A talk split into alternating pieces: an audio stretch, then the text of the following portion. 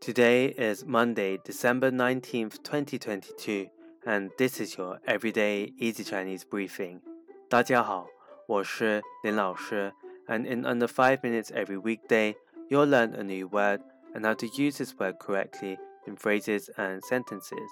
Today's word of the day is dao, dao, which means to guide.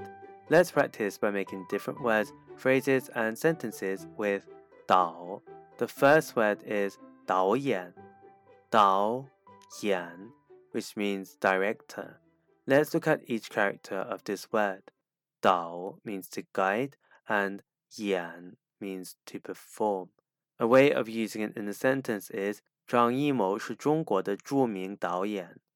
张艺谋是中国的着名导演。 Zhang Yimou is a famous Chinese director. Another word we can create with Dao is 领导,领导. This means leader. A way of using it in a sentence is 带我去见你的领导。带我去见你的领导. Take me to your leader. Finally, we can create the word 导游,导游, which means tour guide. The 游 here means travel. A way of using it in a sentence is 导游带我们到处玩。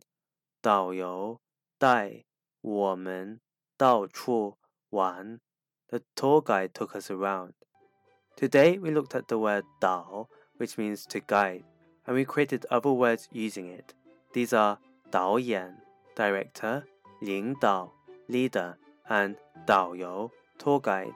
To see this podcast transcript, please head over to the forum section of our website www.everydayeasychinese.com where you can find even more free Chinese language resources. See you again soon for more practice.